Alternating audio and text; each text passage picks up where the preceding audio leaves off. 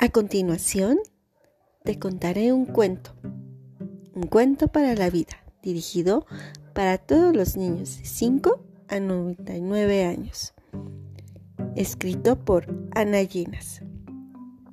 Se llama Vacío. Julia era una niña normal y corriente, como cualquier otra. Su vida era feliz y tranquila. Pero un día, de golpe, todo eso se fue y ella se quedó con un gran vacío. Un enorme vacío. Por él se entraba el frío. De él nacían monstruos. Él lo aspiraba todo. Probó a llenarlo, taparlo, borrarlo, para que ese vacío desapareciera con panqueques. Pero aún se hacía más y más grande. Entonces, un día pensó que solo tenía que encontrar el tapón adecuado en su estómago. Y la verdad es que le ofrecían tapones de muchas clases.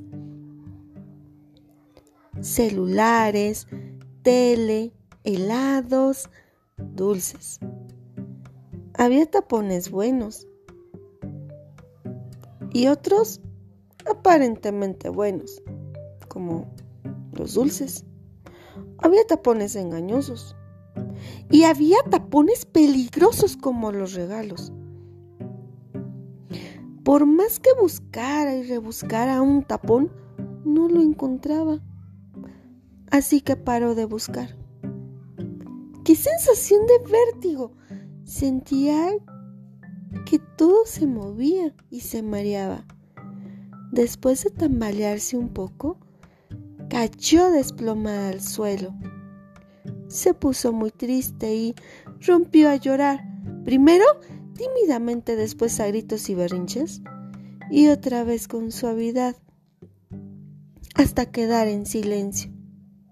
En ese silencio escuchó una voz proveniente del suelo que le decía, deja de buscar afuera y mira en tu interior.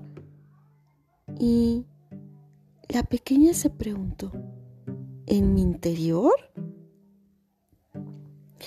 Y empezaron a salir palabritas de su cabeza y colores de ese hoyo, de ese vacío y melodías música alegre. Apareció un mundo maravilloso que nunca había imaginado. Eran mundos mágicos con los que tenía una sensación de conexión. Ahí se sentía realmente a gusto, como en casa. Contenta del descubrimiento, empezó a acercarse a los diferentes, a los demás de manera diferente y vio que ellos también sus propios mundos mágicos. Viajaban a menudo y vivían aventuras que después compartían todos juntos. Y así fue como lentamente ese vacío fue haciéndose más y más pequeño, pero por suerte nunca desapareció.